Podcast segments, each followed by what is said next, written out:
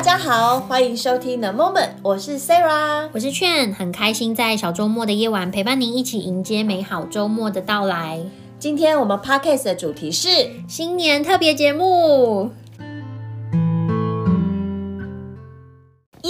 要来聊年菜。我觉得要录自己开始，我已经觉得肚子饿了，因为我就觉得很爱吃嘛。讲到新年特别节目，就会想到很想知道说，哎，大家平常年菜都吃什么，以及知不知道吃这些年菜的用意？台湾人很懂吃，所以我们也有很多好吃的东西。不管做什么，生活里面真的离不开吃。哎，你们家新年的时候会有特别什么应景的菜色，或者是说你觉得你们家过年就？可能每年过年，它就是一定会出现在你们家的桌面上的，一定要出现就是火锅啊！哦，火锅一定要啊！对，那你知道就是为什么一定会有吃火锅这件事吗？团圆吗？我对我查到的也是团圆、欸哦，真的。然后就是因为里面会有很多样的东西，嗯、然后它就是因为大家团圆聚在一起的时候，每个人的饮食习惯嘛，或者是喜好的口味不一样，然后火锅就很方便，你想吃什么就加什么，丢进去就对了。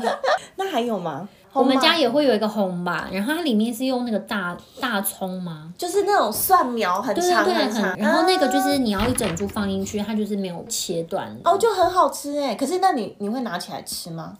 其实我没有那么爱吃肉，我反而是会把那个蒜苗拿起来吃，对，跟我一样，跟我一样。嗯、可是我们家会切，就是切断哦。然后呢，嗯、我们每次那个红吧，比如说你今天吃了，可是它有剩嘛，那隔天可以再卤新的东西进去。肉每次都吃不完，然后反而是菜就一直被夹。我们家也是这样子，所以比如说你卤了这一锅新的之后，大家吃了一些，你隔天就可以放丸子啊。你又再加了什么菜，又加了什么菜？对对对，我们家也是这样。然后呢，就是冬天那个蒜跟葱，我都觉得特别大颗，然后特别好吃。哇，好赞哦！对，然后我就每一次把它加热的时候，我就会再多切一些蒜啊或葱进去。然后每次就是把那个蒜跟葱都吃完，然后肉还剩。哎，那很有味道哎。那 Sarah，你们家还会吃什么？我们家还会吃那个常年菜，它的中文叫芥菜嘛。对，我们会把它切的一段一段小小的，然后用炒的，有时候会拿来煮汤。我觉得煮汤很好吃，我最喜欢煮汤。嗯，我们家也是煮汤哎，我们家都是煮挂菜给煮鸡汤，它有一点苦味。然后如果比如说你放在汤里面，它就会越煮越干，所以大家也说哎、嗯嗯嗯，它是一个苦尽甘来的象征。哦，原来是这样，嗯、这个意思我还不知道。可是我就很喜欢，我就很喜欢喝它的汤。它就像你讲，就是它吃久了，你就会觉得它前面会微苦，然后后面就很甜。我公婆他们啊，他们就是挂菜，他们会先烫过。然后那时候我就不懂，就我刚嫁过去他们家的时候，我就想说，哎，为什么要烫啊？因为我们家煮挂菜给的方式就是芥菜就直接放下去，就切一切，然后放下去。我就讲说，因为烫过比较不会那么苦，这些烫过的，然后再加到汤里面这样子煮，嗯、这是他们的习惯。可是像我们家被妈妈养成，就是要吃一点那种吃一点苦嘛。对，就是那种我们用台语讲，我们都会讲抠干抠干。嗯、我很喜欢那个味道，所以反而烫过之后，我就觉得少了那么一点。你有发现说为什么小朋友他们比较不敢吃苦，或是味道比较重的这些东西吗？的确，小朋友不太敢吃苦，可是我没有想过为什么哎、欸，就是像苦瓜啊什么，他们都很。其实我后来就是得到解答、因为像我本身也是不太喝咖啡，但我有个朋友超级喜欢喝咖啡，然后有一次我们就一起喝咖啡，就发现我觉得这个咖啡超苦的，但是对他来讲，他尝不到苦味，他是尝到咖啡的风味，所以他觉得这个咖啡好喝。所以我就发现每个人对于味道的那个敏感度其实还是有点不太一样的。小朋友他们的味觉是比较干净的，所以当有一些比较刺激或是比较味道重一点的东西进来的时候，他们会觉得不太习惯。对，当大人们，你们的味蕾是多多少少会有点被破坏。嗯，所以我们可能会喜欢吃味道比较重啊，或可能那些苦我们也没有尝到这么多的苦，我们反而是会吃到它另外一个风味。哦，所以说、嗯、可能比如说，我觉得这个口干口干的味道，可是在孩子里面会觉得，嗯，这就是苦啊，哪里有甘甜的味道？他们就觉得这个味道好奇怪哦。对，理解，嗯，哎，你这样讲起来，我就想到我们家小孩的确他们不吃苦瓜，嗯、呃，芥菜我就很喜欢吃，他们也会觉得这个有一点苦苦的。可是因为哈、哦，妈妈就是一个不准挑食的原则，所以我就跟他们讲说呢，你可以不喜欢吃这道菜，但是呢，你可以吃少一点，但是呢。你一定要吃，就是吃个一两块也好，嗯、这就是我对他们的对、嗯，因为我会觉得说，你每一种食物你都要摄取，就是你不喜欢，你可以不要吃那么多，但是不能完全不吃，这是真的。对，所以我就会看到我家小朋友就会这样。露出一种很痛苦的表情，然后把苦瓜放进他的嘴巴里面，然后呢，每次我要夹苦瓜给他的时候，他们就说：“妈妈两块就好。”那那这样子，你就大概知道他们吃这可能那个味道是比我们重。了解了，因为我就想说，不会，这个苦瓜它后面就会甜甜的，啊，因为我就会煮汤，嗯，煮汤比较不会那么容易有苦味。对，然后那现在我理解了，因为他们的 味觉比我们敏感很多。我家有没有解救很多小孩？就是、我觉得应该会哦。还有老人家非常喜欢吃甜。哎、嗯，我不知道老人家有爱吃甜吗？有，我发现就是像我爷爷奶奶他们那时候，就是他们本来就比较喜欢吃甜的东西，可是就会发现他们年纪越大，他们就会吃的更甜。嗯，我看过研究，人在就是老化的过程，其实你的味觉会慢慢改变，然后甜味是。最先改变，所以当你尝不到那个甜味，你就要吃更甜的东西来刺激，哦、然后你才会觉得哦，这个东西是有一点甜味的。哎，长知识了哎、嗯，这个好有趣哦，这我喜欢。好好好，那回到年菜，我们刚刚讲了，你们家会吃火锅，我们也会嘛。然后红嘛，对我们也会，还有挂菜，菜，对挂菜给、嗯、你们有不吃的吗？不，不是说不吃，应该说像。我有朋友，他们家一定会出现水饺。可是我们家就不会出现水饺。哎、欸，这个也是我在几年前才发现，有一些人家里真的一定会有水饺。嗯、那因为水饺的样子就是像元宝嘛。对，我那个时候就是很好奇，说，哎、欸，为什么你们过年一定会吃水饺？他说，因为水饺它长得像元宝啊，就是有招财进宝的意思。嗯、我说，哦，是哦，我长那么大，我现在才知道。然后我朋友就很好奇说，你们家不吃水饺的吗？我说，我们家平常就吃水饺，所以过年就不会吃水饺、啊。我们家其实也不吃水饺、欸，哎，哎，是不是因为我们在同乡的关系？我觉得这有可能呢、欸，可是我想说，是不是在中国的时候，南北方的人他们本来主食就不一样，所以比如说北方人就比较以面食类的为主。啊、现在其实我觉得都没有分外省或是本省，对，所以我觉得如果家里有吃水饺，在中国或者祖先的源头是在比较北，北方的，哎、嗯欸，有可能呢、欸。嗯，我觉得就像。我们有时候什么北部跟南部的那个口味也会不太一样。对，还有一定要吃鱼啦，啊，年年有余，而且不能吃完，对不对？对，我们家也会也会出现鱼，还有一定要吃糖果啊。我们虽然平常。桌上就会有一些零食，可是呢，每一次要过年的时候，我妈就会把一个很喜气的那个圆盘拿出来，可以转的。然后我每次只要看到那个圆盘出来，我就觉得好过年的感觉，因为里面就会摆满很多糖果。哎、欸，你知道就是那天我回阿妈家、嗯，我就发现那个盘子已经被拿出来，我想说，哦，大家已经是准备好要过年了。对，他一定是准备好要过年了，嗯、然后他就开始要想说要放什么样的糖果，对不？对，那你最喜欢吃什么糖？我吃的都很老人哦，我最爱吃龟苓膏，还有一种就是。很古早味的花生，白色跟粉红色的，我知道，你知道，我知道，我我以前也很喜欢吃这个，我好像还是很爱哎，我很喜欢吃一个也是很复古的东西，它叫花生糖酥。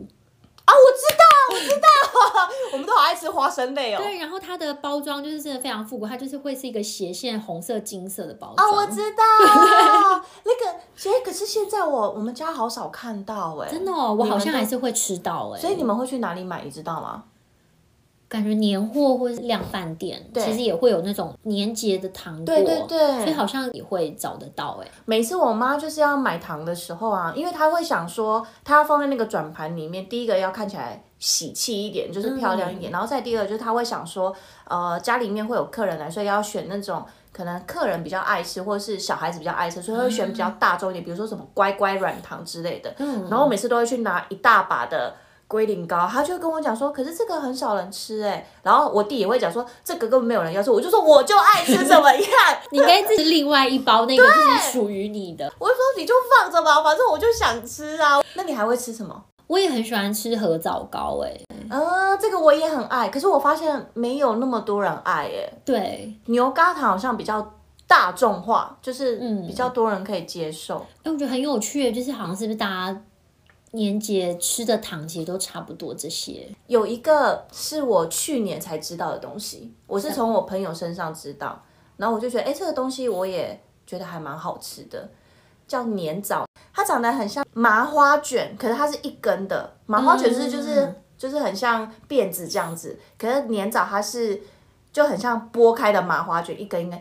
我朋友在吃，我才知道这个东西。哎、欸，我有吃过这东西，可是我不知道它叫年枣。那个时候呢，就是我看到年枣两个字，我还想说这个是什么。我朋友就跟我说：“你不知道这个，这个就是过年才会吃的啊，这个很好吃，过年才会吃。为什么？”他说：“因为年枣，年枣，它就是假尼这尼尼赫，所以过年就会很多家庭就会特地买这个东西来吃。嗯”就平常可能不会去想到它，可是过年就会想到它。那大家也可以去买一下，就是年年好。啊、然后我就想说，我然后我就故意跟他讲说，难怪你每年都过得这么爽，因为你每年都吃年枣。那我们讲完年菜，你过年你还会有特别有什么特别的感觉？就是只有过年才会出现，过年才会出现。我觉得有时候过年对我来讲有点烦哎、欸。是要包红包的关系吗？还是怎么样？我觉得包红包都是还好，但是你就会接收到霹雳连环炮的发问哦，比如说你现在在哪里工作？比如说薪水领多少？比如说年终多少？你有没有男朋友之类的吗？对，那什么时候有了男朋友？什么时候要结婚？然后结婚之后就说什么时候要生小孩？然后生了第一个之后讲说，哎、欸，那什么时候要生第二个？然后像我现在已经有两个，我还是很常遇到说啊，谁杀哎谁杀哎，看贺什么之类，我就整个白眼都翻过去了。我觉得很神奇耶。在台湾，我觉得很有趣是，就算跟你不熟或是第一次见面的人都可以问你薪水领多少、欸，哎，哎，对啊，可是我觉得其实这没有很很有礼貌、欸，哎，而且我觉得这也不重要啊，是我的钱又没有给你花，啊、真的，就好像我常常被问说有没有要再生第三个的时候，我想说你要帮我养吗？对，我就觉得大家真的是不负责任，在那边讲一些他们想问但是也不是很重要的问题，哎，可是我想过说会不会这就是一种，呃，开启。话题，因为他不知道跟你讲什么，所以他就只好先透过这个，然后跟你开启一个话题。这就让我想到啊，有一次啊，我就跟一个外国朋友在聊天的时候，他就问我说，他第一次来台湾，他觉得最奇怪的是，为什么每一个台湾人知道他是外国人之后，第一句话都会问他说，Where are you from？然后觉得说很重要吗？这真的很重要？他说十个里面有九个就是讲过第一句话的时候，第二句话几乎都是借。Where are you from? So where is or is she from? 我也问一下好了，你这样讲的我也好想问他。他就从美国来的，OK，就很直接。嗯，然后他一讲完之后，我就想，哎，就是我也很常发生这样的事情。嗯，然后我就问他说，所以这个对你来讲是一件很困扰的事吗？他说他也没有觉得困扰，他只是觉得奇怪，而且很多时候就是这句话结束之后，反而不知道要问什么，他就会觉得。大家是说，so, 就是为了问而问。我觉得大家就是真的要硬聊，欸，就是好有趣哦，这就跟这个洗脸一样，因为他不知道要跟你聊什么，所以就赶快，哎，欸，啊，你现在在哪里工作？薪水多少？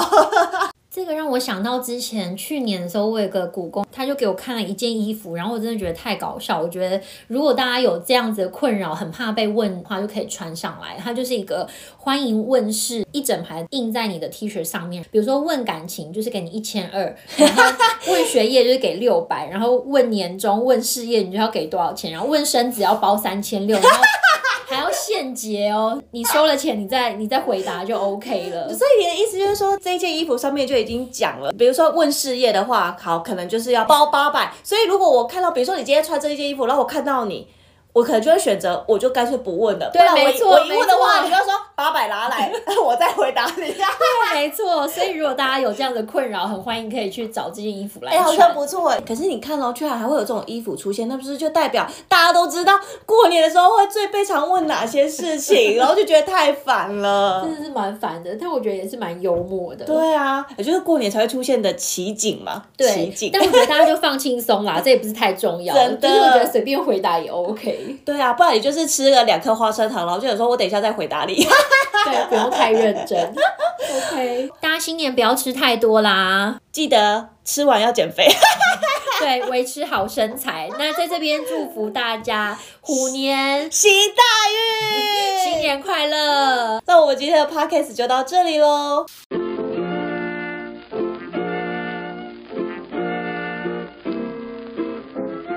谢谢大家的收听。如果你有喜欢我们的 podcast，欢迎按下订阅键哦，也可以分享给你的亲朋好友哦。期待下周五与您线上再相会。如果有什么大家想听的话题，也欢迎你留言给我们哦。拜拜，拜拜。